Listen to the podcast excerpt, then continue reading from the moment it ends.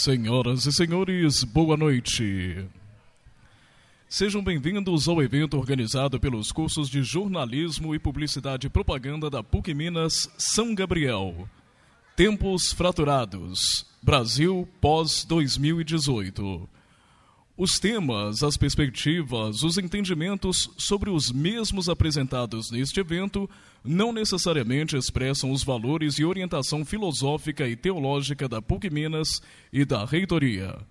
Cumprimentamos a chefe do Departamento de Comunicação Social e coordenadora de jornalismo, professora Viviane Maia.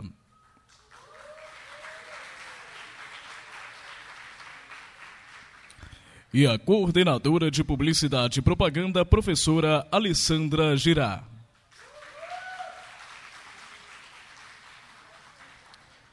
Cumprimentamos os nossos convidados. Damos as boas-vindas aos professores, alunos, ex-alunos, funcionários e demais convidados aqui presentes. Sejam todos bem-vindos. Avisos: somente ao final das conferências os alunos de comunicação matriculados na disciplina Seminários e aqueles que fizeram inscrição via SGA poderão assinar a lista de presença disponível no foyer deste teatro. Os demais alunos da PUC Minas que não fizeram inscrição também poderão assinar a lista para a emissão de certificado. Haverá sessão de perguntas ao final de cada palestra. Neste momento, daremos início às discussões sobre as perspectivas do Brasil após os resultados das eleições 2018. Convido ao palco o professor Wilson Gomes, que vai falar sobre o WhatsApp na eleição de 2018.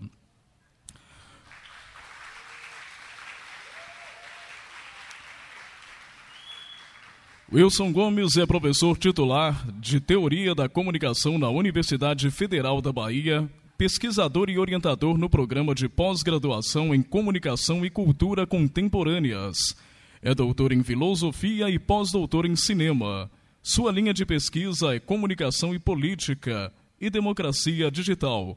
Autor dos livros Transformações da Política na Era da Comunicação de Massa, Jornalismo, Fatos e Interesse, A Política na Era da Timeline, A Democracia no Mundo Digital, entre outros. É também coordenador do INCT em Democracia Digital, que envolve a Universidade Federal da Bahia e mais 19 instituições de ensino superior brasileiras e 23 internacionais.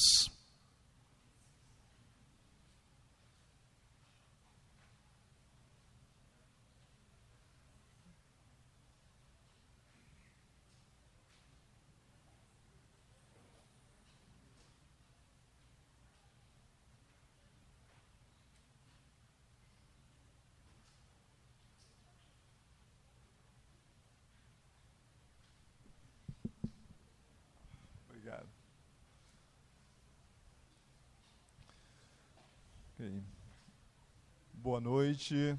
É um grande prazer estar aqui. Eu lembrava ali nas, nas coxias que há cinco anos, exatamente há cinco anos, também estava aqui no seminário sobre democracia digital na UFMG. Então, a cada cinco anos, exatamente nesse dia, eu venho a Belo Horizonte para um evento. Além disso, lembrando também esse termo de efemérides, que hoje também se completa um aniversário que é importante para mim. São 30 anos da minha tese de doutorado, defendi numa noite como essa, em 1988. Então, é, é um momento bom de estar aqui com vocês.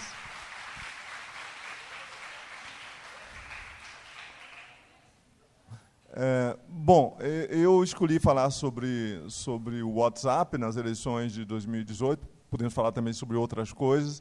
Na verdade, queria contextualizar a questão do WhatsApp no, num conjunto de outros problemas que são fenômenos eh, relacionados à eleição desse ano e as características das eleições desse ano, mas, sobretudo, com relação a aquilo que seria o ambiente da comunicação da comunicação política. Né? Eu trabalho com comunicação política, eu trabalho praticamente desde que eu comecei na Universidade Federal da Bahia, em 1989, com comunicação política, essa é a minha área especificamente.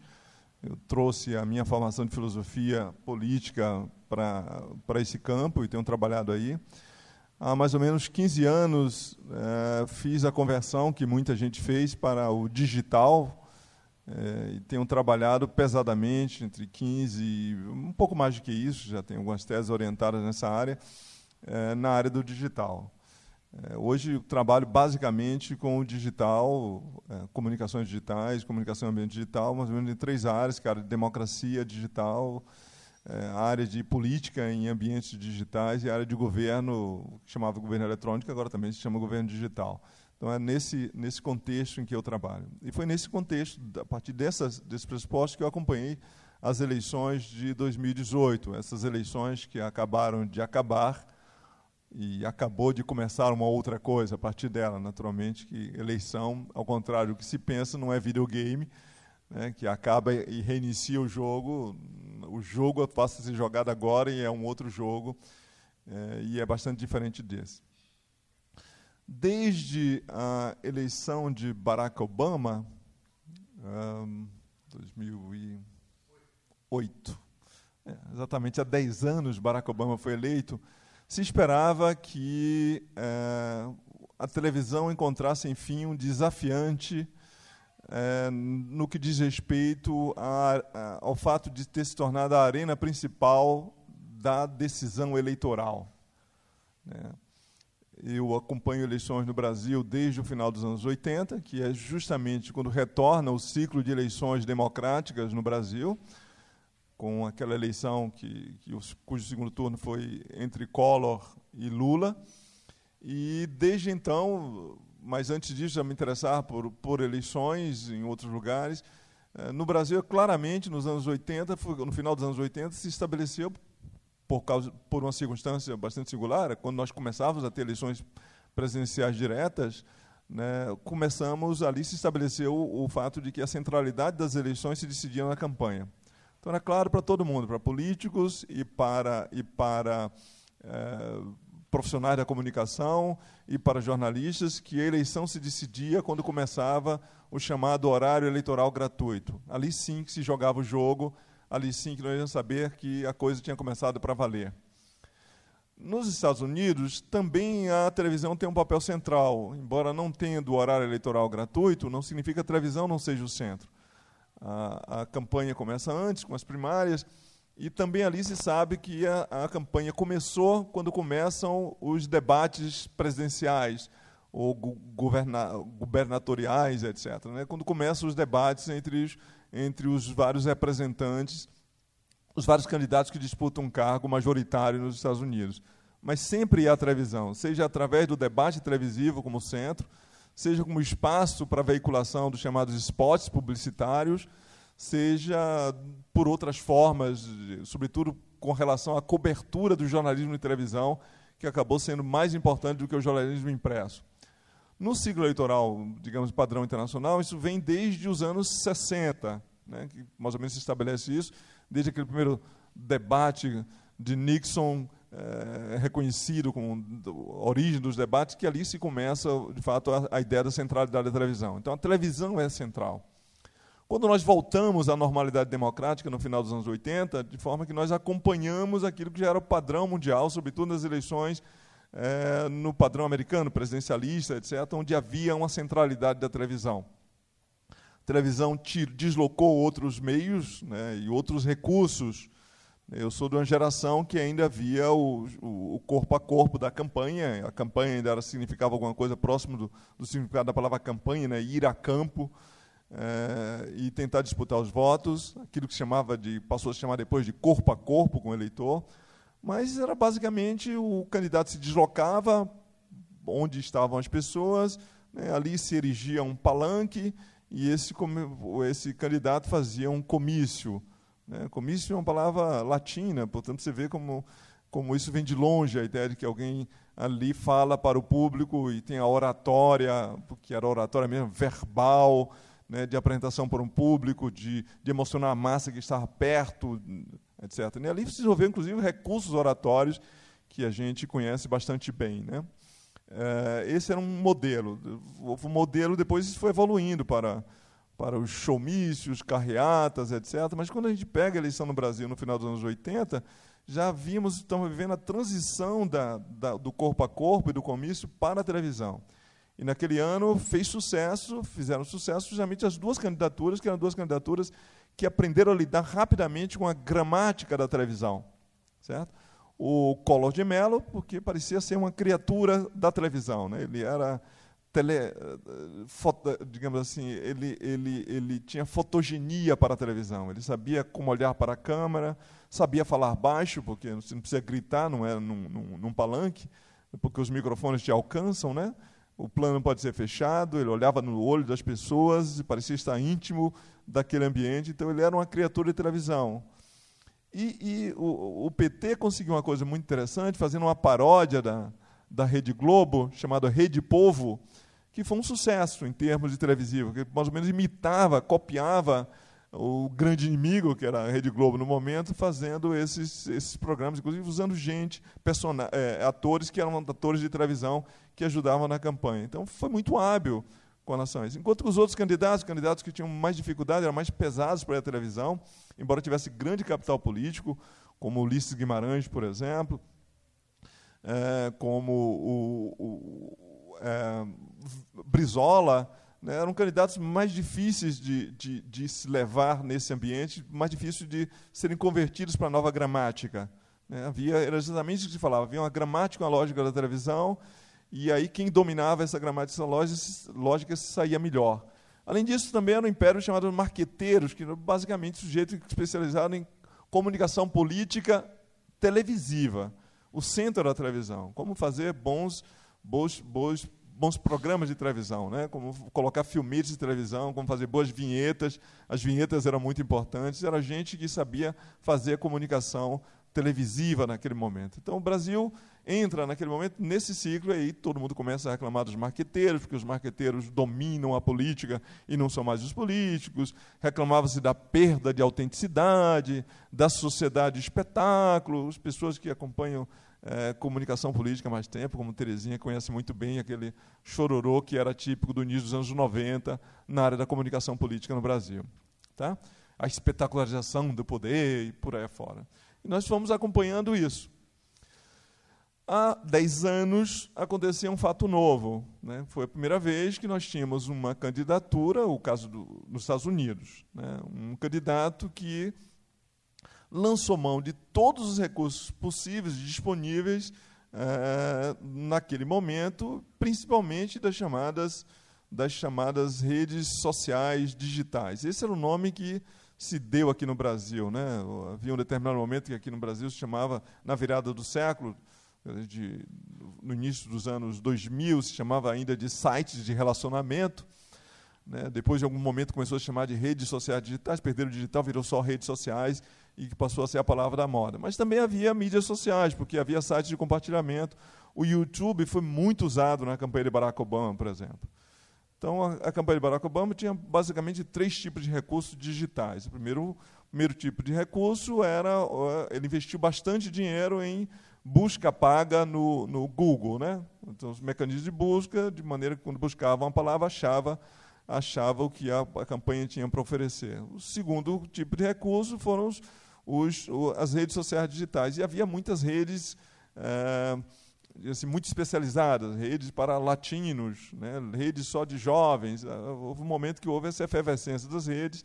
As redes sociais digitais surgem ali por volta de 2003, 2004, ali que está na moda, né, começa a modinha da, das redes sociais digitais. As campanhas anteriores eram todas digitais, eram todas baseadas em recurso web, né? Você tinha uma página, tinha alguns recursos ali para captação de, de dinheiro, algum arquivo e tal, mas era basicamente isso. E aí, né, com aquela mudança que acontece, né, exatamente ali em 2003, 2004, que é quando começam é, essas grandes plataformas, né, o Facebook, já, o Orkut no Brasil, o Facebook, depois o Twitter, isso tudo acontece no espaço ali de quatro anos, no início dos anos 2000, é quando isso, começa a, a, transformar a internet. E ali você tem também um, você tem que levar em consideração também um, uma questão de história do próprio uso da tecnologia no Brasil, né? Nós temos ali na virada dos, dos anos 80 para os anos 90 já computadores com internet, mas um computador é, uma internet apenas ligada à pesquisa, fundamentalmente à pesquisa no Brasil. Né? Eu fiz a minha tese de doutorado já num computador, na verdade numa máquina eletrônica, que era o máximo que havia aquilo ali. Mas já havia computadores, você podia digitar a tese, mas era basicamente uma máquina de escrever. Depois os computadores encontraram a internet, então os anos 90, ali, 92, 93, 94, 95, é isso. 95 começa a massificação, a chamada internet comercial, em que não é só o uso de professores, mas as pessoas começam a usar pesadamente os computadores, desktops já conectados, já com uma saída para a internet. Aí, de fato, a conciliação entre computadores e internet. Uh, em dois, no, 95, mais ou menos o ano 2000, que aí começa as coisas mudam no Brasil. Né? Mudam não apenas porque está mudando o governo, 2000, 2002, né? o boom, digamos, econômico ali do governo Lula também provoca uma grande mudança no uso de tecnologias digitais no Brasil.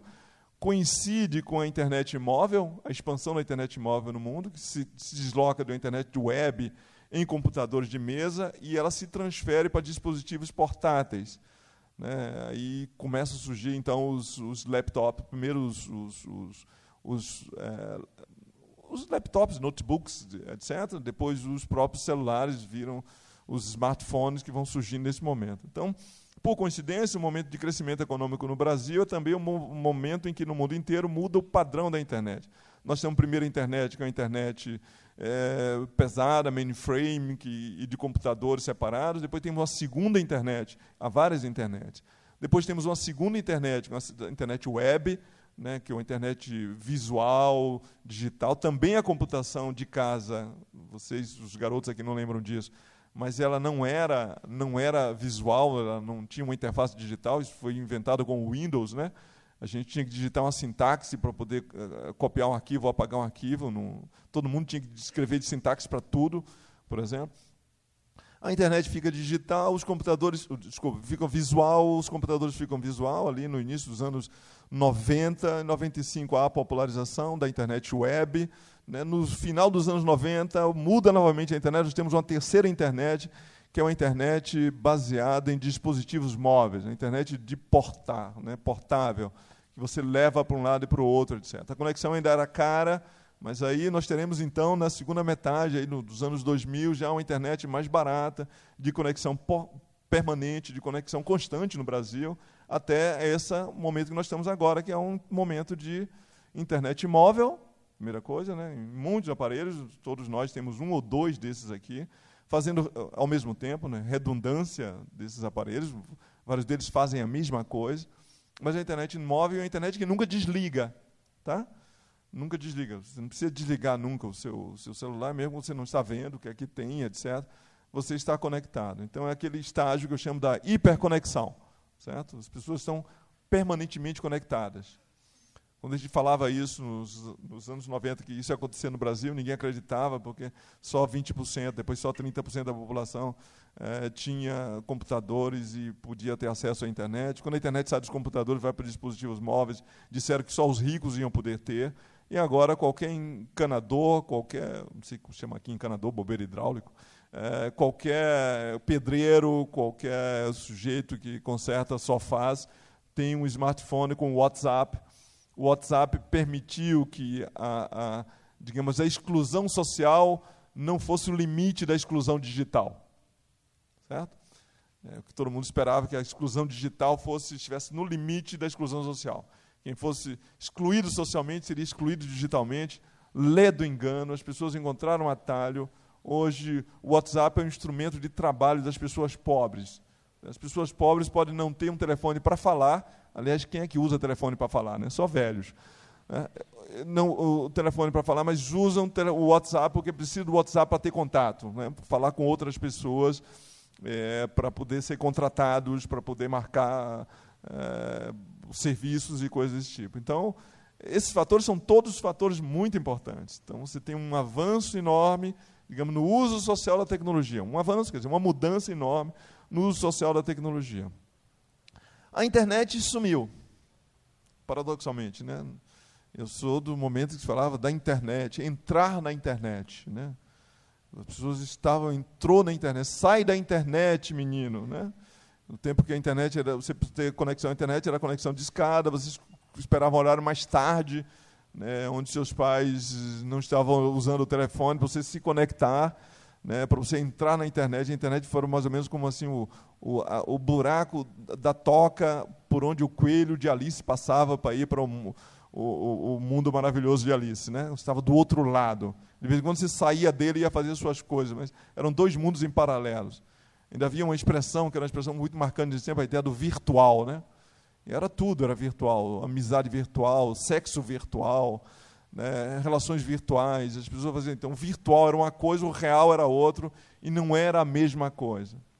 Obviamente que isso é uma coisa de velho, essa internet desapareceu.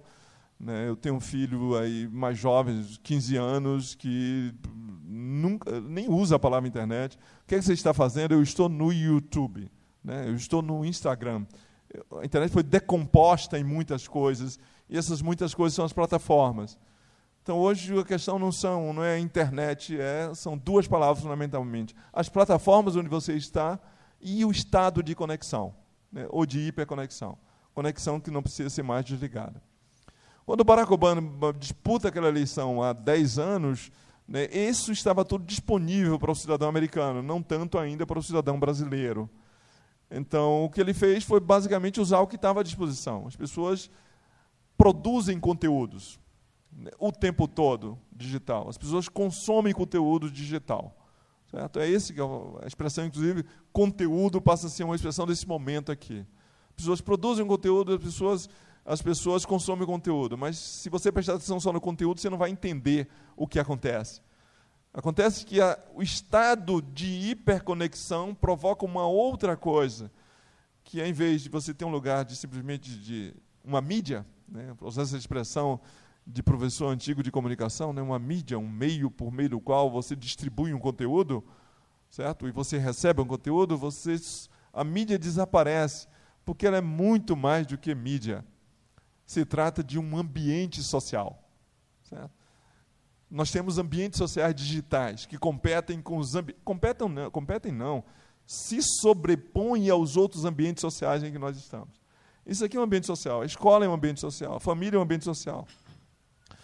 O trabalho da gente é um ambiente social, forma um ambiente social. Né? Nós sofremos pressões, onde são distribuídas coisas. Por que, é ambiente social? Porque ali é distribuído mais do que esse ambiente de convivência, mas distribui-se afeto, por exemplo. Né? É, as pessoas montam um capital fundamental do, digamos, da, da visibilidade, da reputação, o seu nome e o seu afeto. E todo mundo está interessado em afeto, né? afinal de contas. É, aquela situação do, do zoológico humano, de que fala Neuler Neumann, né? que as pessoas preferem estar erradas do que estarem sozinhas. Certo? E que o grupo te pune se você se você produz comportamentos de dissenso e te recompensa se você produz comportamentos consensuais. Né, há regras como obter mais capital do grupo, que significa basicamente afeto, certo? reconhecimento, uma rede mais extensa de contatos. É isso que é um ambiente social. Então, nós temos um ambiente social na igreja, né? um ambiente social na família, um ambiente social na escola, e nós temos hoje, alternativamente, ambientes sociais digitais. E aqui começa uma série de questões sociológicas importantes, né? Porque porque o ambiente social onde você normalmente está inserido, você não tem a possibilidade de organizá-lo conforme interesses ou pautas ou agendas específicas daquele momento. Aquilo que se chama de customização, né? Você não customiza o seu ambiente familiar. Você tem a tia Petralha, tem o tio Coxinha. Saudade de Coxinha, né? Não tem mais Coxinha, viraram todos bolsonaristas. Ah, acabou esse tempo. Saudades.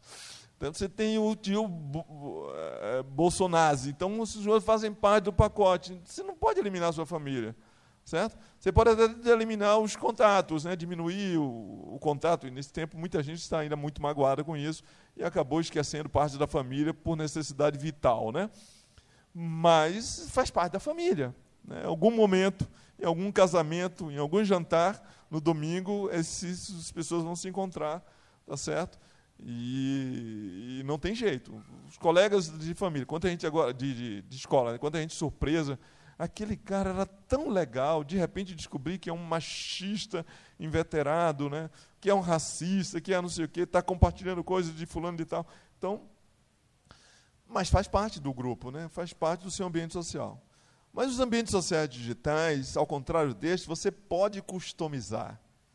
Você escolhe uma pertinência que é importante e a partir daquela pertinência você estabelece o seu ambiente social. Não estou falando de rede social, tá? Rede social são redes de contatos. A questão são os ambientes sociais. Não importa a rede, o importante é o que você recebe por meio dessa rede. Você recebe por meio dessa rede muita coisa. Por exemplo, você recebe um reforço identitário. Você encontra quem você, afinal de contas, é. Né? A sua identidade. Você está em casa são as pessoas que pensam como você, são as pessoas que sentem as coisas como você, as pessoas que têm afinidades com você, afinal de contas, os like-minded, que fala sociologia, né? Pessoas que pensam como você. Então você pode fazer redes que são redes mais ou menos homogêneas, a partir da pertinência escolhida. O que nós assistimos nos últimos anos, esse ciclo maldito brasileiro aí, que começa em 2013 e termina na eleição de Bolsonaro, ou recomeça um outro, né? Na eleição de Bolsonaro, 2013 são cinco anos de padecimento que vai levar fatalmente, inexoravelmente a este ponto. Neste ciclo aqui, foi um ciclo que a gente foi assistindo as pessoas fazerem as customizações dos seus próprios ambientes digitais. Né? Então, todo dia alguém dizendo no Twitter, eu hoje tirei do, daqui, não quero contato comigo, no Twitter, no, face, no Facebook, as pessoas que são machistas. Então, tirei todos os machistas. Lá se vai uma parte da minha rede. Certo? Tirei todas as pessoas que falam mal de Lula. Vai uma parte da minha rede. Certo? Tirei as pessoas que são isentonas. Lá vai outra parte da rede. Então, no fundo, no fundo, fica uma espécie de espelho de Narciso. Né? todas as pessoas que parecem comigo é que estão na minha rede, etc. E a gente exibe isso com grande prazer e alegria. Né? Fiz limpeza hoje na minha rede. Né? Racistas, fascistas não passarão. E aí faz uma. Eu vi pessoas fazendo 10 dessas limpezas constantemente. O que significa não deixo de dar valor a isso, porque em certos momentos você precisa viver e ser feliz. E não dá para ser feliz, você abre um dia e tem um sujeito lá compartilhando, lendo notícia que os nordestinos devem morrer. Tá, isso me faz mal, vou tirar esse cara aqui do negócio. Então, é um espaço existencial. Já que a gente está hiperconectado, também essa hiperexposição a mensagens que são adversárias e divergentes do nosso ponto de vista nos fazem sofrer. Então, nós recolhemos isso aqui, etc. Por outro lado, é a consequência disso dessa customização é justamente a homogeneização dos nossos ambientes sociais. Bom, nós estamos também em outros ambientes, que são ambientes sociais não digitais, que não são customizados. Ok? Mas aí nós fazemos a nossa negociação, pelo menos no ambiente digital eu escolho com quem eu estou. No outro ambiente eu faço algum tipo de customização, eu fico longe de algumas pessoas, rompo com algumas pessoas. Agora mesmo tivemos muitos rompimentos, né? com algumas pessoas, mas eu não posso fazer muita coisa, ele é mais heterogêneo. Então, eu recorro a isso aqui. Então, na minha casa, eu não discuto política. Né? Meu pai é Bolsonaro, né? minha mãe é isentona, eu sou adadiano, né? então não tem como ter conversa. Mas eu posso encontrar minha turma digitalmente. Certo? Eu sou homossexual, minha família virou toda Bolsonaro. Não vai rolar. Minha família é uma ameaça à minha existência. Mas eu tenho amigos que são simpáticos à minha posição, têm empatia pela minha posição, né? sentem a minha dor e eu posso customizar uma rede digital onde eu posso me localizar. Entenderam a questão? Então é isso o mundo que nós vivemos hoje, desses ambientes digitais aqui. Ok? Quando Barack Obama usa naquele momento, ele tinha já em redes digitais ambientes digitais e tinha pessoas produzindo conteúdo. O que você faz naquele momento? Então, se temos uma campanha. Campanha significa duas coisas, basicamente, para quem trabalha com comunicação política sabe disso. Né?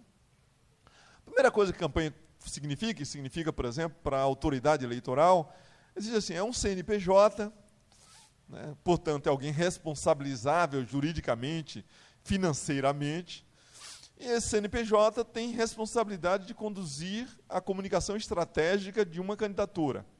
Certo? Então, Aquilo tudo é controlado. Quanto tempo ele fala, né, qual o tamanho dessa comunicação estratégica dentro dos espaços, que são espaços mais nobres, que eram aqueles subvencionados pelo próprio Estado, que paga esse espaço com renúncia fiscal, por exemplo. Então você tem direito a dois minutos, você tem direito a oito segundos. Né? A distribuição é feita ali dentro, mas é controlado o espaço. mas quem é responsável por preparar os materiais é a campanha.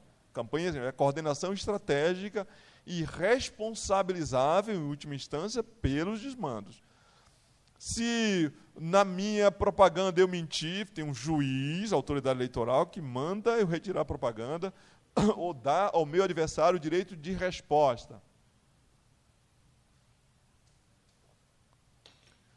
Além da autoridade eleitoral, o próprio sistema político controla esses espaços, determina que é o tamanho da bancada no dia X que determina o espaço. Aí vai Alckmin tentando fazer acordo para conseguir o maior espaço possível, no, né, o maior conjunto de alianças, porque aliança significa espaço na televisão. E aí consegue ter 40 vezes mais tempo do que Bolsonaro. Uau, agora não tem jeito. Vamos passar por cima. Tá?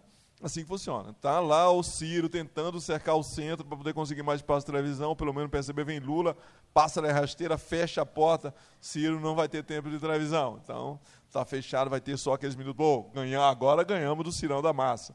Então, é desse jeito que é feito o jogo controlado e a campanha é isso. Né? Um, um sistema controlável e responsabilizável né? ao redor do própria política, pelo próprio sistema político, que contrata competência, no, em geral competência televisiva, para poder fazer isso. Tá?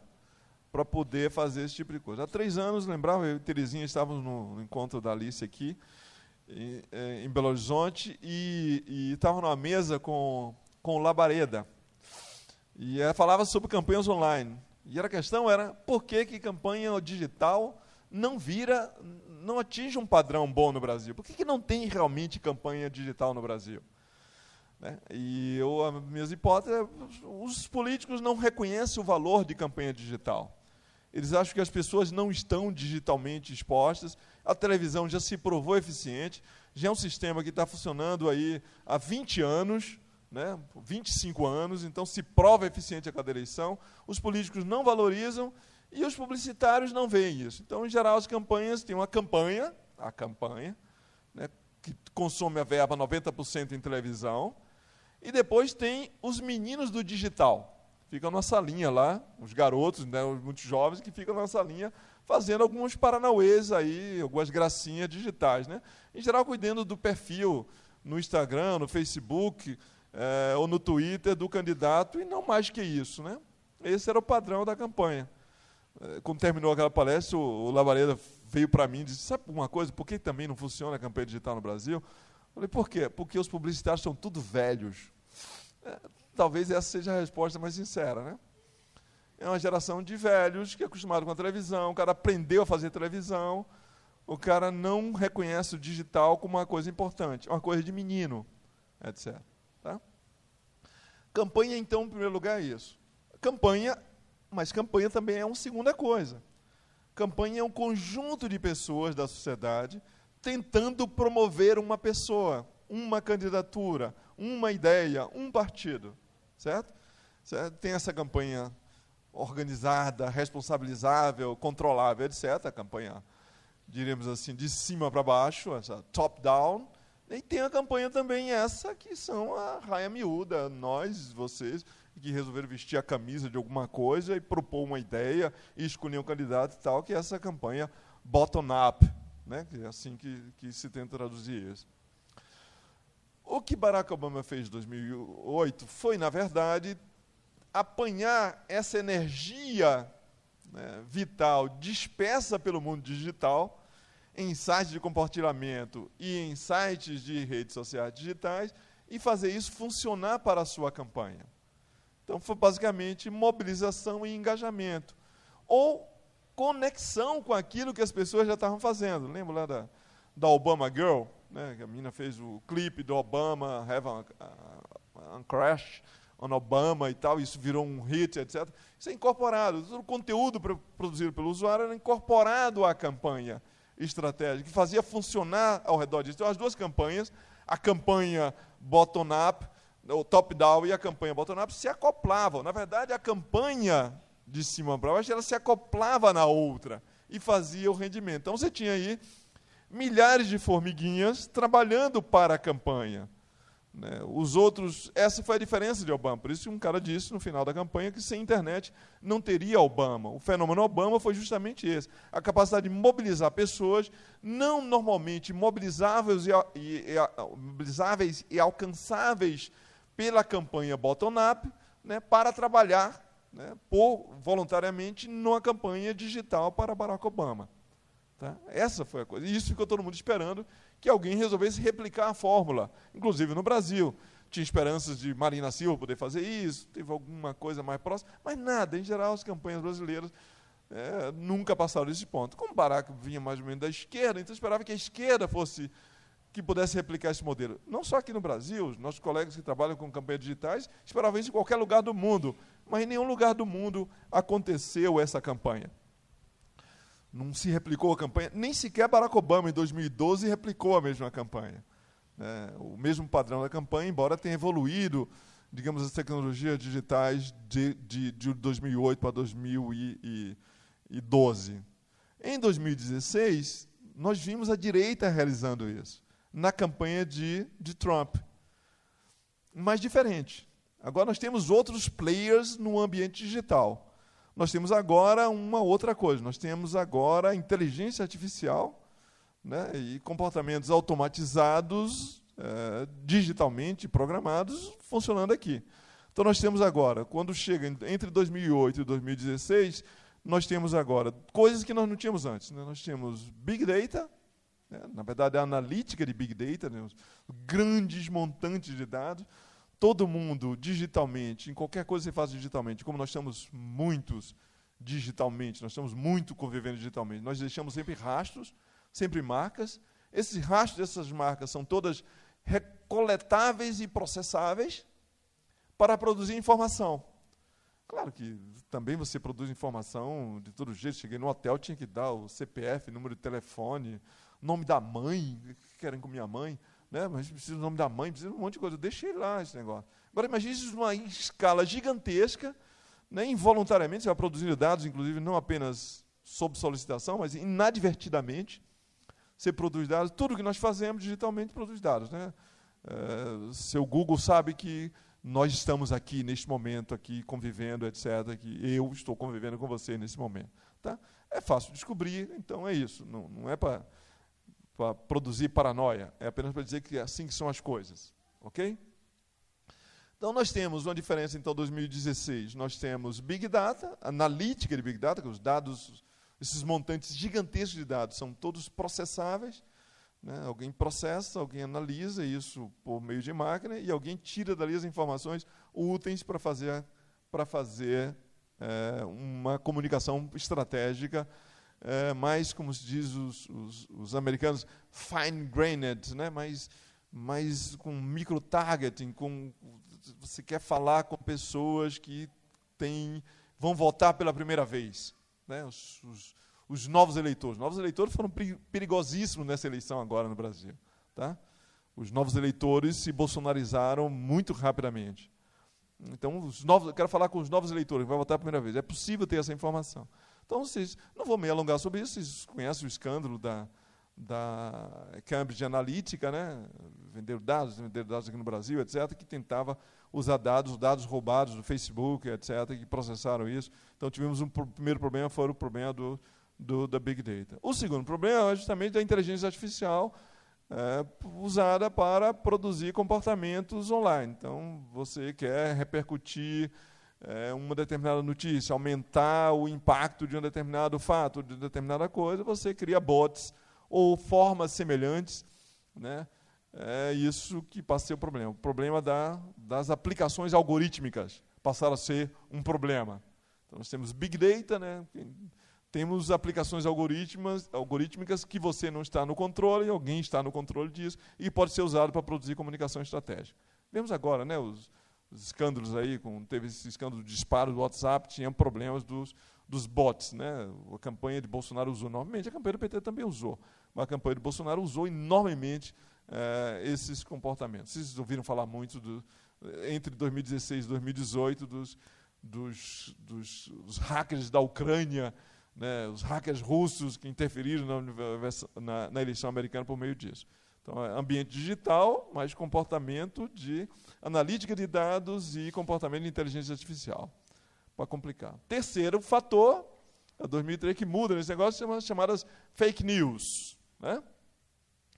Fake news. Bom, mentir a gente sempre soube, né? desvirtuar, alterar a verdade sempre faz parte da política, mentir sobre o adversário. Mas agora nós temos uma coisa, a possibilidade de distribuir isso em massa, massivamente. A diferença de fake news para qualquer outro tipo de mentira, de distorção, de boato, de rumores, e sempre houve com a política, basicamente duas ou três coisas. Né? A primeira coisa é que o fake news existe para ser distribuído digitalmente. Não existe fake news não digital. Fake news existe porque existe hiperconexão e a possibilidade de espraiarmos isso, é, dispararmos isso para uma massa muito rapidamente. Né? Eu tive, teve episódio monitorando grupos do WhatsApp, por exemplo, de Bolsonaro, em que um áudio que circularam dizendo que o governador da Bahia estava proibindo os militares de voltarem no primeiro turno, que eu vi no grupo, demorou quatro minutos para chegar a mim, fora de grupos que eram grupos, fora, eu, esses grupos que eu estava monitorando eram grupos de apoiadores de Bolsonaro, então, grupos explícitos, explícitos de apoio a Bolsonaro, e eram porque eu sei que tem muitos outros grupos, né? Grupos de apoio a Bolsonaro, aqueles que estavam nos links oficiais da campanha. Entrava na página, se linkava, e você caía num grupo desse aí, você podia participar do grupo, até que te descobrissem, achassem que você não era suficientemente coerente e te expulsassem de lá. Mas você ficava nesse grupo aí. Então, era o grupo de campanha. A questão é quando você vai, quanto tempo demora a notícia que vai circular num grupo de WhatsApp da campanha para chegar, por exemplo, no meu caso, através do meu grupo do tênis. Certo? Ou uma pessoa avulsa, que é um amigo qualquer aí que eu tinha, que me mandou isso. Certo? Essa coisa. No caso desse áudio, no domingo do primeiro turno, demorou quatro minutos. Em quatro minutos, ele fez o circuito dos grupos de apoio a Bolsonaro, vazou para os outros grupos das, das pessoas que tinham simpatia por Bolsonaro e chegou né, para qualquer outra pessoa. Em quatro minutos ele me chegou. Eu devo ter recebido aí umas 200 vezes o, o, mesmo, vi, o mesmo áudio dizendo que o governador da Bahia tinha proibido os militares de votar, e num áudio, inclusive, com urgência, né? Façam esse áudio chegar a Bolsonaro. Certo? É isso. Então você tem, pela primeira vez, uma, uma, um material, um fake news, que é feito para ser consumido digitalmente. Não há fake news não digital. E esse material que é feito para ser consumido digitalmente, ele supõe essa condição nossa de hiperconexão. E supõe a nossa disposição de passar adiante materiais que são materiais provenientes de qualquer fonte, desde que ela cumpra um papel, uma função para nós. Certo? Então, a primeira característica de fake news é que ela é digital. Segundo, como ela é digital, ela tem duas coisas que outros tipos de disseminação de rumor não têm. Em primeiro lugar, é velocidade de dispersão. Né? Ele se dispersa, se dissemina, se propaga numa velocidade nunca antes imaginável. Né? Que se pudesse chegar, é, alguém pudesse disparar uma coisa dessa. Se alguém dissesse que os hunos vão nos invadir, certo? Em Roma, os hunos vão nos invadir, você deve votar no fulano de tal, né? isso demoraria meses para ser disseminado com a melhor das redes. Aqui, em segundos, se dissemina o áudio, sei lá, a informação de que Bolsonaro tinha levado uma faca na barriga, uma facada na barriga, que foi dada pelo coordenador da campanha de Dilma em Juiz de Fora. Né? Foi, já tinha foto do sujeito, Facebook, foto do cara com Dilma, abraçadão com Dilma, etc. Tinha, tudo isso já, tava, já tinha circulado rapidamente. Então, a velocidade de espraiamento, isso aqui não, não tem precedentes, porque nós estamos conectados e nós temos sempre ligados uns aos outros numa conexão sem fim. Segunda característica disso é o alcance da disseminação, certo? Não é de levar para um para outro e vamos ter o tempo da demora da transmissão, mas isso é quase automático, né? Tem aqueles dedinhos nervosos, né, que vão passando praticamente tudo o que recebem. Né? Eu estava em cinco grupos de Bolsonaro e podia chegar assim, acordar de manhã com 3 mil mensagens não lidas, certo? Da hora que eu dormia, eu durmo tarde, acordava com 3 mil mensagens não lidas no WhatsApp. Mas, além disso, tinha uns amigos, tinha um, da, da, um ex-pró-reitor da Universidade Federal da Bahia, que mandava tudo o que caía na mão dele, chegava a mandar 100 mensagens por dia, por exemplo. Né?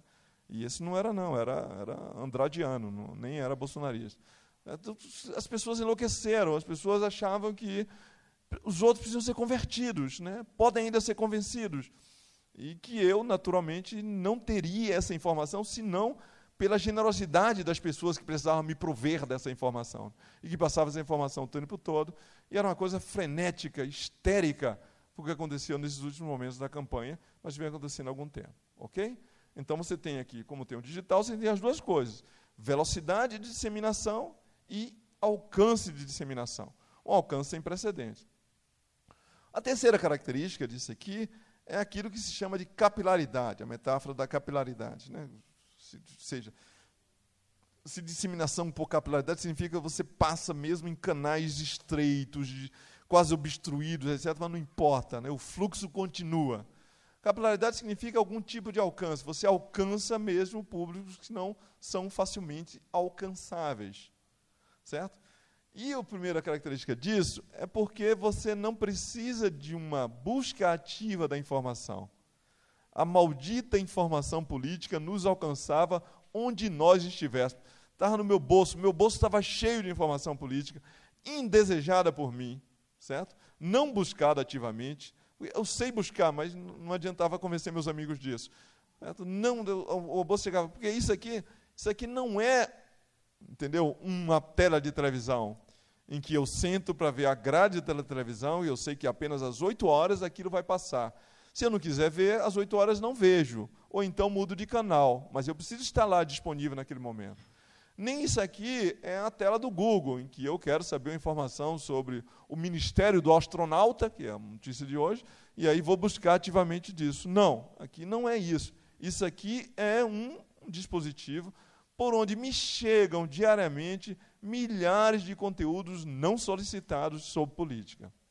É isso que a capilaridade. Chega para mim, né, a, a, minha empregada era minha maior fornecedora de determinados vídeos assim, mais complicados e tal. Ela achava, esse aqui eu mandava, mandava, etc. Porque ela também era atingida, alcançada como eu. Todas as pessoas, pessoas que eu já nem lembrava que existiam, apareciam me mandando coisa. Você já viu isso? Ultimamente também no inbox do Facebook, né? todo dia o famoso repasse até cair o dedo. Né? Ou, ou a mídia, dizer, o governo proibiu, já vai retirar do ar. Certo? Então, repasse sem dó. Era, era essa mensagem que eu recebi. Isso é capilaridade. Você chega, mesmo qualquer resistência do canal, essa informação, esse fluxo chega. Então, essas são as características fundamentais de, de fake news e da distribuição de conteúdo nesse momento neste momento no Brasil. Neste momento, desde 2016, vocês têm esses três, três elementos fundamentais. Né? Big Data, analítica de Big Data. Você tem, você tem fake news. Uh, pô, é isso. E você tem esses ambientes digitais funcionando e operando o tempo todo, né? Que são as características aí. Que, e tem os comportamentos de, uh, de inteligência artificial, né? São essas três coisas que é o panorama que nós chegamos em 2018 a fazer a campanha. Aí vocês pensam assim, mas a campanha brasileira se preparou para este momento, sobretudo este ano? Era a pergunta clássica de jornalista fazia para mim, né? Professor, você acha que este ano, né, com a falta de recursos, porque é proibida a doação de empresas, né, exceto para disparo em massa do WhatsApp. É, proibida a doação de empresas. Então, você não tem mais. As campanhas são todas mais pobres. Todas serão muito mais pobres esse ano. Será que, enfim, os candidatos vão usar mídias, mídias digitais? A resposta foi não, né? O padrão de, de quase todos os candidatos, dos três, dos, de 12 dos 13 candidatos à presidência da República, foi o mesmo. Não de 12, né? 10, porque o Goulart, nem sei o que, é que ele fez, não, não, sei, né? não tomei conhecimento, e Daciolo foi para a montanha, né? Então, também não vi, comunicação cósmica, foi outra coisa. Mas os outros 10 eh, usaram o mesmo padrão, né? Um perfil no Instagram, um perfil no Twitter, um perfil no Facebook, né? um canal no YouTube e acabou, né? Mais ou menos isso aí, onde replicar materiais, maior ou menor intensidade, etc, etc, né?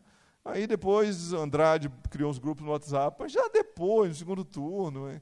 aparecem os grupos de Andrade e tal, mas sem efeito já quase nenhum, etc. Porque demora para você montar essas plataformas, né? E quem é o, a campanha aqui? A campanha de Bolsonaro, né, que foi completamente diferente. Mas era diferente, vejam só. Se vocês pensarem, campanha do ponto de vista do TRE, a campanha do TSE, a campanha de Bolsonaro foi igual à campanha dos outros. Tinha uma página, tinha um controle sobre isso, tinha um controle sobre compra de impulsionamento, né, até isso foi controlado pelo TRE, certo? Tinha uma proibição de fake news, etc. Mas nessa página não passava nada disso e tinha o tempo de televisão, né, que era 40 vezes menos do que a de, a de Alckmin. Certo? Nós tínhamos isso. Mas a, essa era a campanha do TSE, via pelo TSE. Essa é a campanha no sentido bottom-up. Foi igualzinha. Não teve nada. Bolsonaro não tem extrema inteligência de bolsonarista na campanha. Nada disso. Agora, a campanha, a, a, a, a top-down, né? a campanha bottom-up é que foi completamente diferente. Mas ela não nasce no momento em que o TSE autoriza a fazer campanha. Porque o regramento chega ao ponto de dizer a partir de que dia pode fazer, né? Inclusive, quanto pode gastar e o que se pode fazer, etc. A campanha começa muito tempo antes. Essa campanha começa mais ou menos ali na metade, sei lá, 2014, 2012, essa campanha já estava. A gente monitora, a gente fala meu, meu grupo de pesquisa, a rede do INCT, a gente monitora o chama, há, há bastante tempo chamados neoconservadores online. Certo? Quer dizer, os, o conservadorismo, do, os ultraconservadores 2.0, que surgem online são muito fortes online. Então, eles foram se montando para eles. Vêm de várias redes. É o cercadinho daquilo que eu chamo de feios, sujos e malvados. É?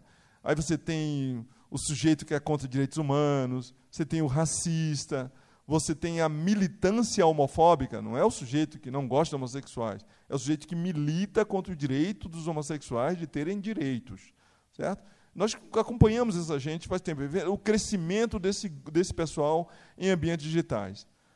Várias razões. Né? A parte da militância homofóbica, por exemplo, é grande parte daquilo que virou o bolsonarismo. Certo? Grande parte vem daí. Grande parte vem de outras posições racistas, é, intervencionistas militares. A gente acompanha esses perfis já tem bastante tempo. E esses perfis tinham os seus, sempre tiveram os seus campeões. Essa campanha já existia. Essas redes já estavam montadas no Twitter, principalmente, no Facebook e no Instagram, mas sobretudo no Twitter e no Facebook. Essas redes já estavam disponíveis. E eles, essas redes vagavam, como os personagens lá de Pirandello, né, os personagens em busca de um autor. Isso aqui eram, eram redes de posições com uma agenda social ultraconservadora em busca de o seu campeão. Um campeão, no sentido mesmo de Game of Thrones, né, o champion, o cara que vai lutar por você. Essa rede já teve muito tempo e ela foi muito animada pelo Marco Feliciano. Era Marco Feliciano o candidato deles. Lembra quando Marco Feliciano presidiu aquela comissão de ética e direitos humanos da Câmara? Naquele momento era Marco Feliciano o sujeito é, que podia pilotar essa barca, e essa rede se aglomerou ao redor de Marco Feliciano. Em 2014, esse Marco Feliciano foi substituído por um outro ator, que foi o Eduardo Cunha. Se Eduardo Cunha não tivesse falecido politicamente, Hoje nós não falaríamos do bolsonarismo, nós falaríamos do cunhismo. Inclusive porque Eduardo Cunha tinha muito mais competência do que Bolsonaro, no sentido de que ele tinha capital político. Ele conhecia muito bem o sistema político, muito mais do que Bolsonaro. Esse, esse frentão da bancada da bala, da Bíblia e do boi já estava na mão de Eduardo Cunha, já estava organizado ao redor de Eduardo Cunha. Os evangelhos já tinham sido mobilizados por Eduardo Cunha.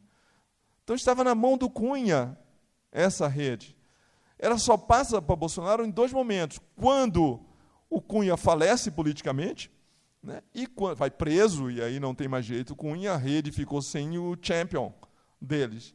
E quando o Trump ganha a eleição, que aí percebe que mesmo um doido pode ganhar uma eleição no Brasil. Certo? Se podia lá. É verdade. O trumpismo foi um Viagra enorme nesses ambientes digitais aqui os, os deixou bastante, bastante animados nesse momento. Essa rede muda a partir disso aí.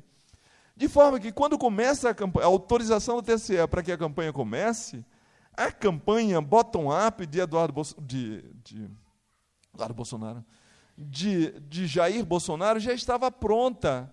E ela era pilotada sem ele. O Eduardo Bolsonaro foi um sujeito esperto, que era um sujeito que ia se adequando à campanha bottom-up.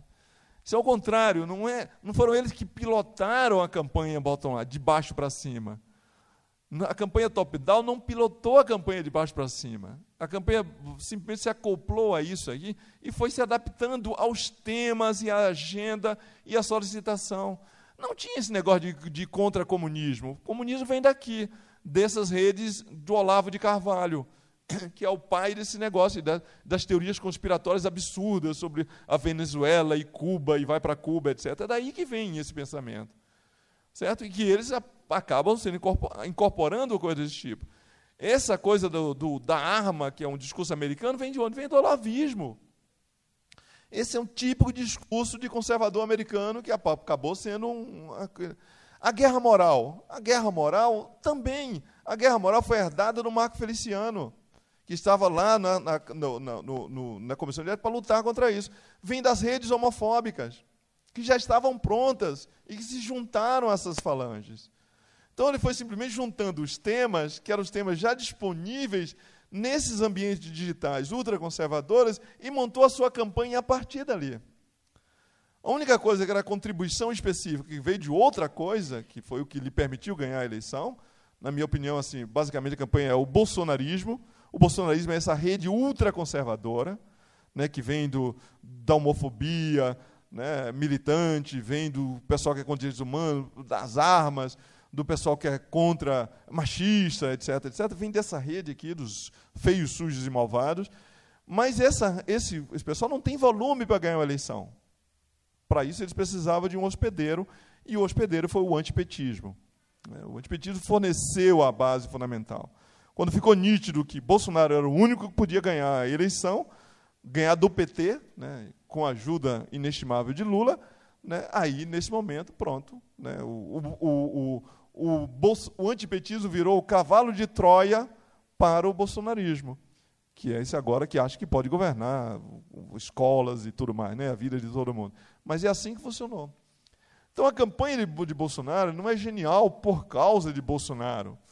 Ela é genial porque é uma campanha bottom-up. Os ultraconservadores saíram da toca. A direita mais né, 90% fascista, 10% democrática, saiu da toca e já tinha saído da toca e estava em ambientes digitais. A única coisa relevante que houve em 2018 foi a migração para o WhatsApp. O WhatsApp tem vantagens sobre outras redes. Né, sobretudo os caras falam, não, mas essa foi a campanha das redes sociais. Essa não foi a campanha das redes sociais, essa foi a campanha das mídias digitais. Redes sociais é uma coisa tão antiga, uma coisa tão 2017. Né?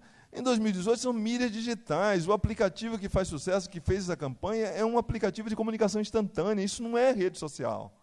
Aliás, era importante não ser rede social. Porque rede social é responsabilizável, você publica e aquilo é público mesmo, literalmente. Se você publica, você pode ser responsabilizado a campanha do WhatsApp passou abaixo do radar do, da, da justiça eleitoral. Eu lembro de, do, do, do ex-presidente dizendo, TSE dizendo que nós vamos pegar fake news e bots. Eu ria. E depois a Rosa Weber, recentemente, dizendo ainda estamos aprendendo o que é fake news. Em 2045, já descobrimos o que é fake news agora tomaremos alguma providência contra fake news. Se quisesse pegar fake news, é só entrar no desse grupo bolsonarista. Tinha 10 fake news por minuto, né, distribuídas ali amplamente, confortavelmente, etc. Essa campanha ficou abaixo do radar da justiça, porque a justiça controla a campanha top-down, não controla a campanha bottom-up. E essa era extensa. Essa, inclusive, foi subestimada pelo PT, pela esquerda, e quando se deu conta de que né, essa, essa eleição foi decidida no WhatsApp, já era tarde demais. Você não tem como montar essa rede. Então você viu uma coisa bem paradoxal. Né? A esquerda, que tem os seus métodos tradicionais, confia em sindicatos, em forma de associações e movimentos sociais, levando uma surra de meninos do WhatsApp. Né? Fabricantes de memes e a indústria fabricante de, de fake news. Né? Que tem uma indústria de fabricação de fake news e distribuição de fake news. Eu termino com isso, porque tomei um susto agora, falei demais. É, recentemente fui para um seminário no Comitê Gestor da Internet no Brasil, estava muito preocupado, porque tinha uns 10 projetos de lei para regulamentar fake news, uma portaria da Polícia Federal, uma portaria do Ministério da Justiça. Todo mundo estava preocupado que todo mundo ia combater fake news nessas eleições. Ha! Né? O que nós vimos, na verdade, então era, vamos censurar esse negócio do fake news. Disse, Gente, mas por que, que vocês acham que vão acabar fake news? Não, porque as pessoas. Não, não, não acaba fake news porque as pessoas não querem que acabe fake news. A pergunta fundamental que você tem que fazer, uma pergunta de pesquisa que nós estamos fazendo agora, é por que, uma pessoa educada. Não, falta educação. Falta educação coisa nenhuma. Os, os, os, grupos que mais distribuem fake news no Brasil são grupos de família, grupos de advogado, grupos de médico. são os grandes distribuidores de fake news. Né? São todos os meus amigos que distribuem fake news, são pessoas de nível superior. Todas os grandes distribuidores de fake news. Por que, que as pessoas então distribuem fake news? Porque querem. Porque lhes é conveniente. Porque serve para reforçar a sua fé. Cada grupo daquele é uma identidade. Né? Eu estou ali, mas eu me identifico. Entendeu? Eu não sou, eu não sou atlético. Eu não, eu não, eu não torço para o Atlético. Eu sou galo. Não é isso? Né? O cara é galo, é uma identidade. É a mesma coisa nessa eleição. O cara não votava em Bolsonaro, o cara é Bolsonaro.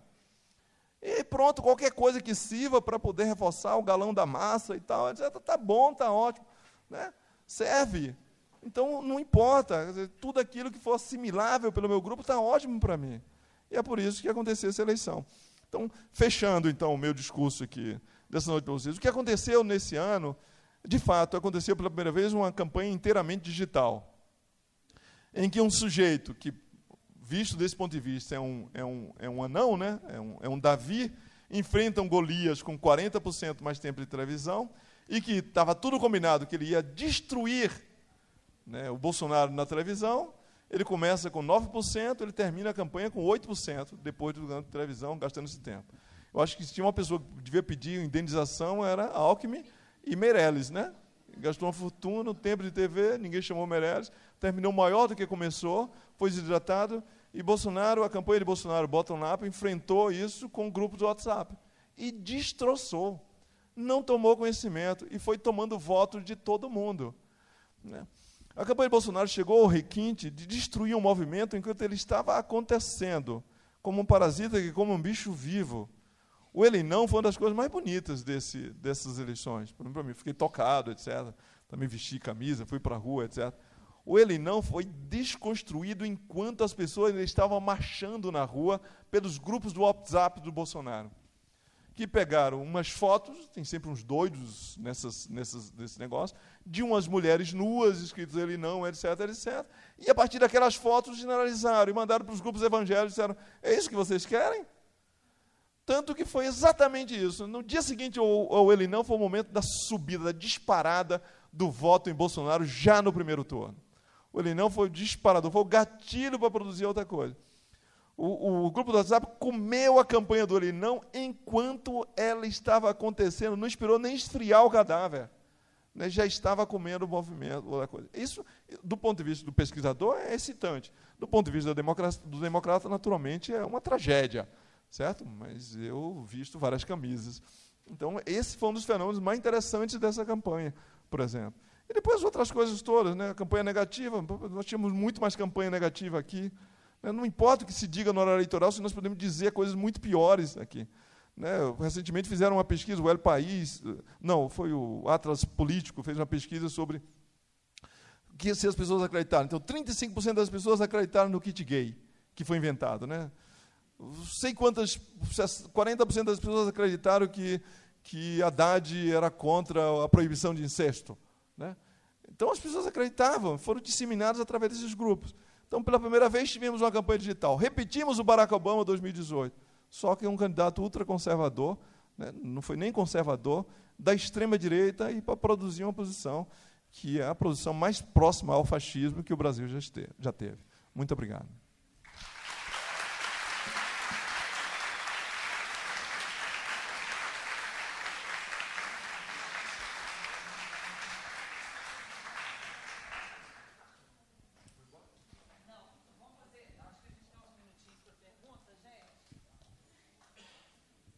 Gente, temos uns minutinhos para pergunta. Quem? Tá, você leva lá para mim?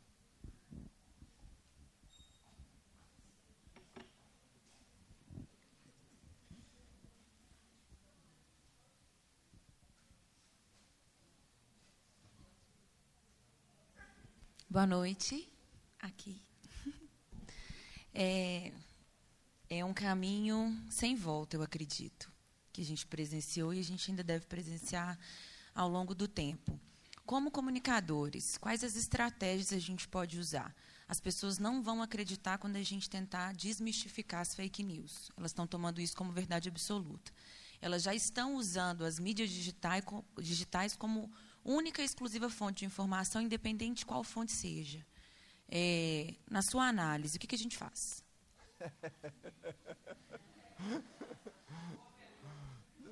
Tem uma má facinha, não? É só essa? Bom, essa é fácil de responder. Eu não sei. não sei. Eu acho.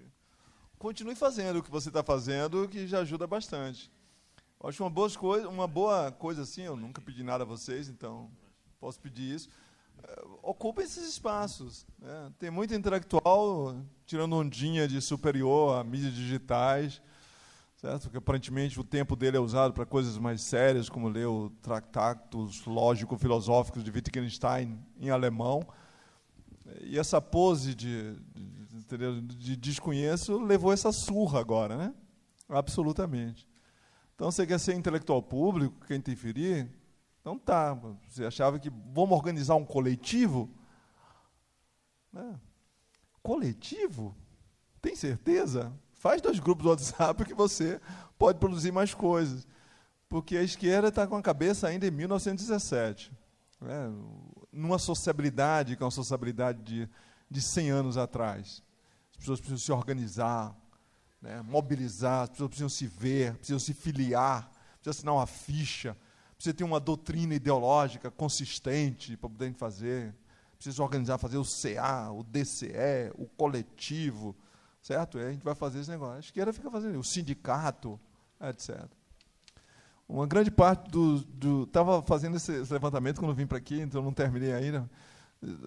O volume de youtubers que foi eleito nessa eleição agora, de deputado e youtubers, é uma brincadeira, por exemplo. Né?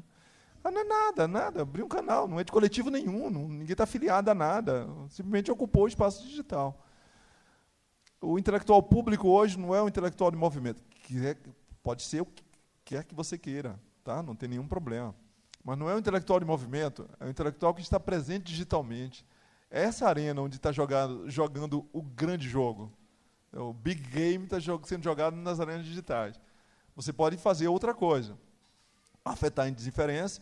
Eu fui a um congresso recentemente em que eu vi coisas como um primeiro professor dizendo que não tinha perfil no Facebook, porque pelo Facebook ele está trabalhando para o capitalismo. É, é verdade. Tá? Isso é verdade. Então tá bom. E uma outra, que é um intelectual muito importante, São Paulo, disse que as pessoas fazem hoje em mídias digitais é aquilo que normalmente a gente fazia no banheiro. É, também é verdade. Agora, se você não quiser meter a mão né, nessa massa mal cheirosa e tal, você se ausente disso, outros vão jogar o jogo. Então, o que eu posso dizer para você é: joga o jogo. Se você quer influenciar, né, influenciar para o bem, é, para, para valores democráticos, né, valores pluralistas, reforçar o, lutar por direito e reconhecimento por minorias, por direitos humanos, etc. A arena onde se joga o jogo é a arena digital, lamento muito. E a arena política, o sistema político. As duas coisas mais desprezadas pela esquerda, né? Sistema político, não vale, o povo tem que se auto-representar, auto-se organizar, se mobilizar, etc. E a arena digital, que é desprezível, porque isso é o capitalismo, é Mark Zuckerberg, é não sei quem, etc. Então não podemos mexer. Pois é, está aí. Um aplicativo né, deu uma surra no PT e no PSDB que ninguém esperava, passou por cima deles, né? E o PT ainda foi para o segundo turno porque tem muita gente digitalmente lutando por isso, mas Lula praticamente entregou a Haddad ao machado de Bolsonaro, né? Foi o que aconteceu. Então, ou você ocupa esse espaço ou outros ocuparão espaço. Então, hoje é, parafraseando, parafraseando Platão, né, que dizia: não tem problema, se você não gosta de política, não se preocupa com isso, não. Quem gosta de política vai governar você. Tá?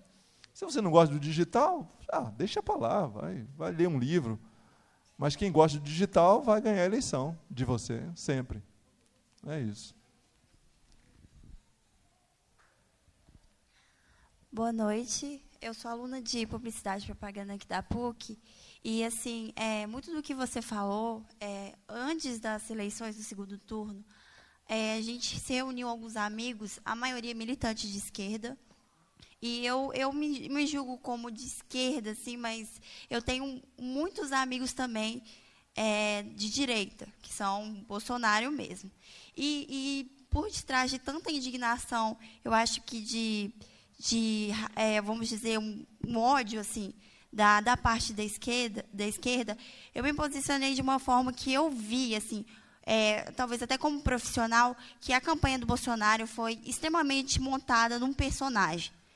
Eu percebi, eu posso estar errada, mas assim, eu queria até saber sua opinião quanto a isso, de que às vezes ele entrava talvez em contradição, porque eu acho que eu, eu observo assim que o Bolsonaro foi um personagem criado é, cuidadosamente, realmente uma campanha que eu posso dizer assim bem pretensiosa por detrás talvez até de um estudo que fizeram que é, de atingir certas camadas da sociedade, uma tendência que, que viram da camada conservadora para criar um personagem. Assim, eu posso dizer que eu acho que foi uma forma de atingir pelo meio do conservadorismo. Eu posso estar totalmente errada, mas eu observei assim, mais de um personagem do que uma figura política.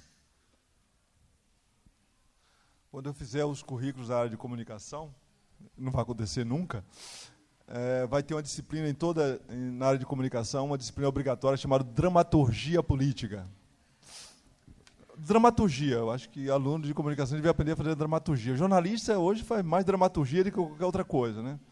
Precisa construir narrativas, né? precisa ter antagonista e protagonista, precisa ter peripécia e desenlace, né? precisa ter a economia narrativa, precisa ter a fala e tal. Qualquer na...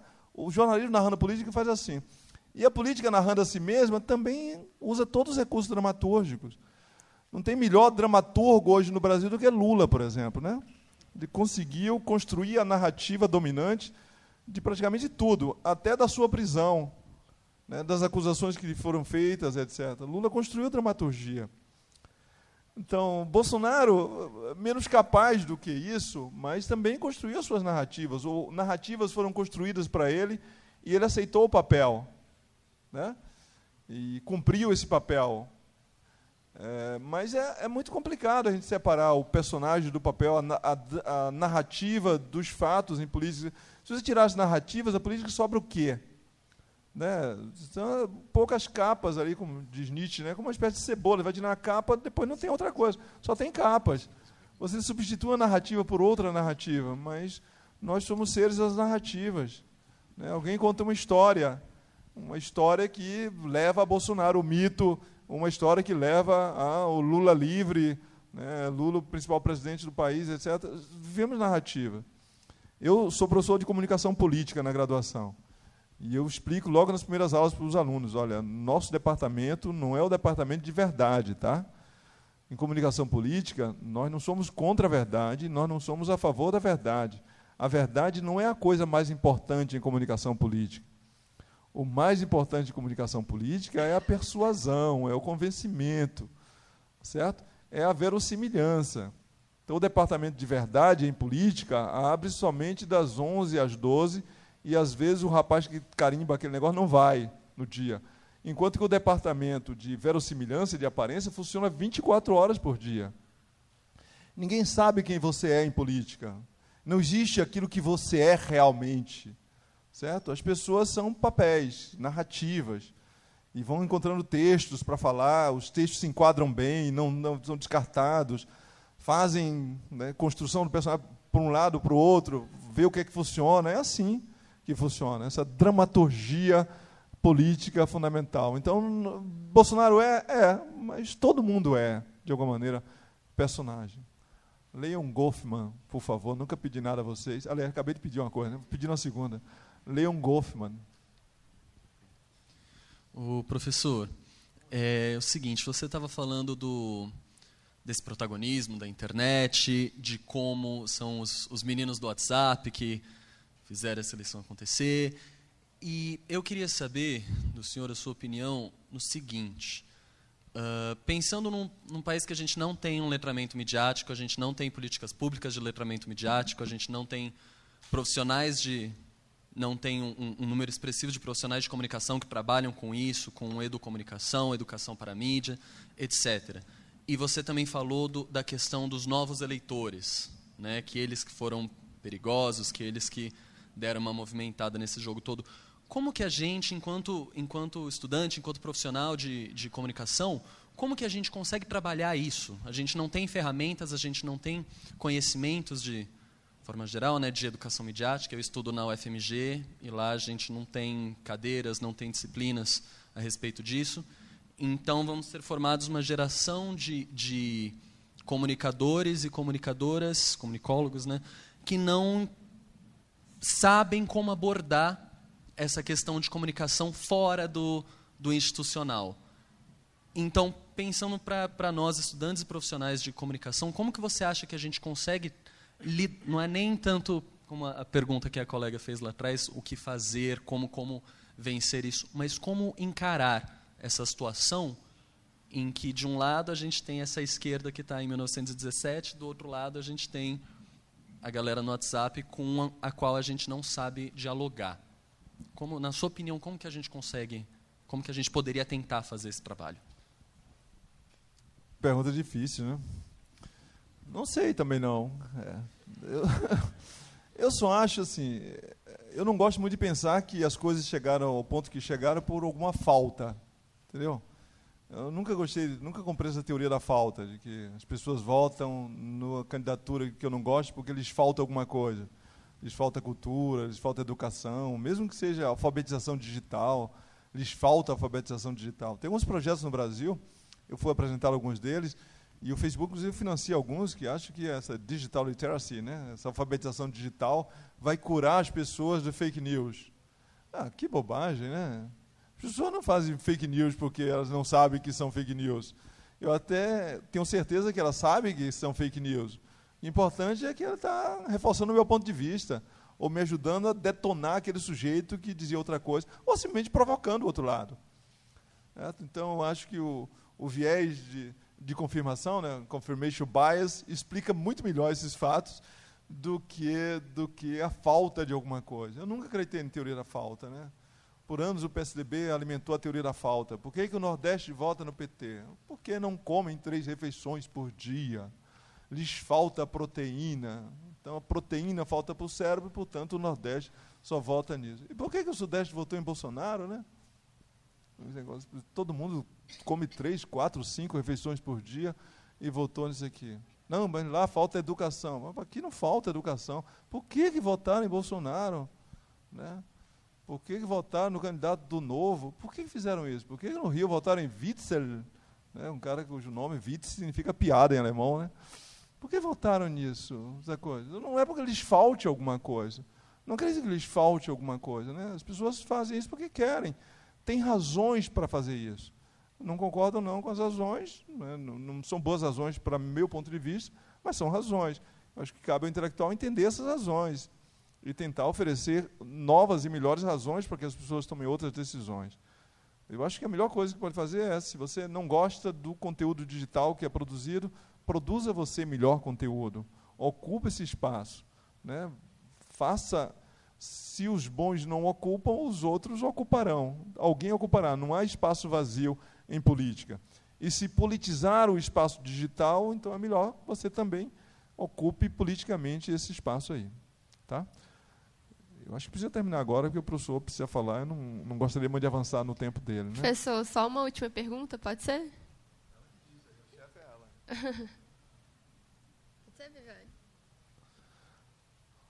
Pode, vai? Pode. É. Tá. Rapidinho. É, o senhor comentou sobre o TCE ainda está tentando entender as fake, o que é fake news, né? E eu queria perguntar se você acha que não existe uma certa uma vontade das autoridades, das instituições, em acabar com fake news, porque acho que desde 2013 eu vejo muitas pessoas compartilhando, tanto no WhatsApp quanto no fake news, alguns grandes sites de notícias falsas, né? como Tagonista, Folha Política, uhum. o próprio MBL mesmo cresceu divulgando notícia falsa, né, completamente falsa. Ainda dava o golpe, né? Às vezes postava uma foto de um cachorrinho para a doninha lá curtir a página, de repente está recebendo um monte de conteúdo político. E por que, que tem tanta gente ganhando, né, empresa ganhando muito dinheiro com isso há anos e até hoje ninguém tomou nenhuma providência? Porque eu imagino que não deve ser, tanto, não deve ser muito difícil encontrar, né? Provavelmente são pessoas que moram aqui no Brasil. É, é, é, difícil encontrar, porque você fabrica um meme no Paintbrush em, em, um minuto, né? Então você pode produzir ali uma fake news a partir disso. Então você pode montar qualquer coisa. Então é muito difícil. Né? É um rio caudaloso que produz em grande velocidade muita coisa. Mas é, algumas dessas coisas podem. A indústria de fake news é uma indústria, tem um site, tem um sujeito que trabalha para isso. Se quisessem descobrir, se descobriria. Se quiser punir, se pode punir. Certo? Então, há um determinado limite que se pode, pode realizar, de coisas que podem ser feitas. Mas isso não vai impedir fake news, vai impedir alguns sujeitos proeminentes que vivem disso. Né? Eu acho que isso se pode controlar. Se a autoridade eleitoral resolver fazer isso. Né? Que resolveu, se me lavou as mãos e largou de mão isso aí. Se resolver, dá para fazer. Mas tem um limite, porque Qualquer uma pessoa. Então, você está num grupo, vamos supor que tenha 2 milhões de pessoas trabalhando em grupos de WhatsApp. Em princípio, qualquer uma dessas pessoas pode produzir duas ou três ou dez dessas por dia. É impossível. Né? O, o TRE não consegue, o TSE não consegue controlar a Kombi né, do ovo, daqueles votem falando de tal, quanto mais isso aí, né? Não consegue eliminar os santinhos, quanto mais isso. Então é muito difícil imaginar que alguém possa controlar isso. As pessoas é, precisam se tornar mais conscientes disso. Agora, o WhatsApp também podia ter feito mais. Né? Eu acho que o Facebook fez, quando baniu aqueles grupos lá. Mas o WhatsApp é uma empresa, uma plataforma. Podia ter feito mais. Eu acho que eles fizeram muito menos do que deveriam ter feito para a eleição brasileira. Ok? Ok, gente. Professor Wilson, muitíssimo obrigada. Obrigado. Essa produção é do Lab SG onde você